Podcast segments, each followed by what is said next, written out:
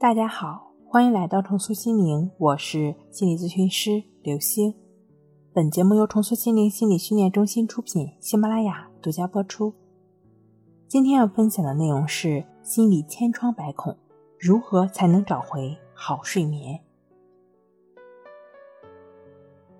在人际交往过程中，想要获得良好的人际关系，我们就必须有付出。只会索取。最终只会赶走你的朋友，但对此，似乎有的人形成了一个误解，就是多付出就会有回报。于是他们经常单方面付出，好事一次做尽，以为自己全心全意为对方做事情，就会使关系融洽密切。可事实上并非如此，因为如果好事一次做尽，对方会感到没有预留的心理空间，也就是说。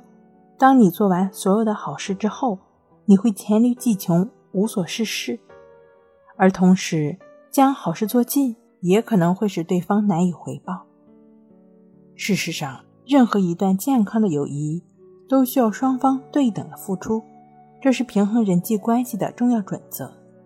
人与人之间的交往要符合平衡的原则。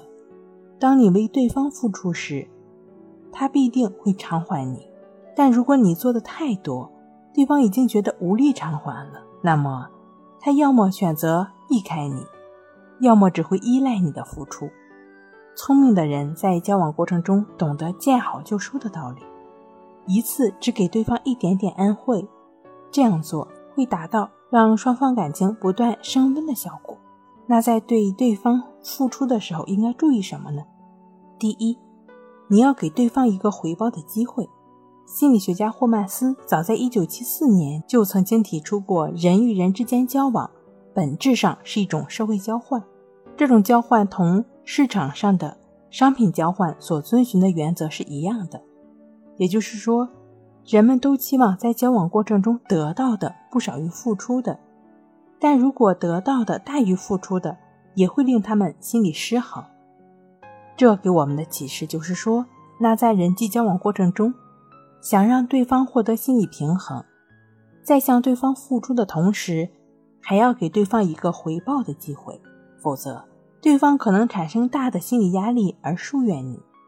谁也不想欠下无法偿还的人情债，留有余地，彼此才能自由畅快的呼吸。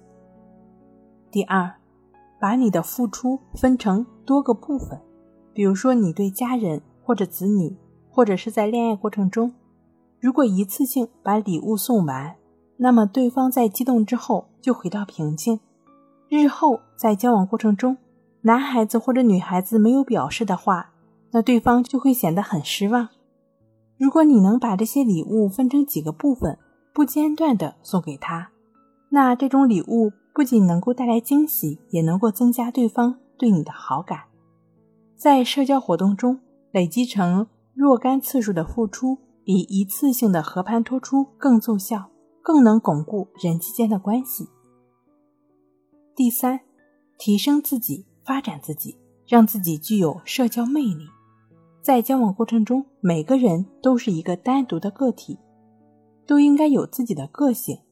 如果我们能提升自己，发扬自己的个性，那么就能形成自己独特的交际风格，你的社交范围也就会因此扩展。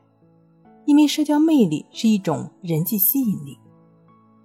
如果你因为对朋友太好却没有得到回报而苦恼失眠的话，那么你需要明白一个道理：不要过分对人好，要留有余地，要适当的保持距离，这是感化别人的技巧。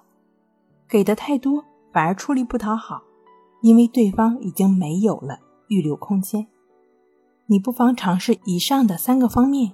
也许对你的人际会有不错的改善。如果是由于人际关系引发了严重的失眠症，那可以通过静坐关系法帮助自己铲除焦虑、抑郁的心理困扰；可以通过静卧关系法帮助自己安然入睡。睡不好学关系，关系五分钟等于熟睡一小时。好了，今天给您分享到这儿，那我们下期再见。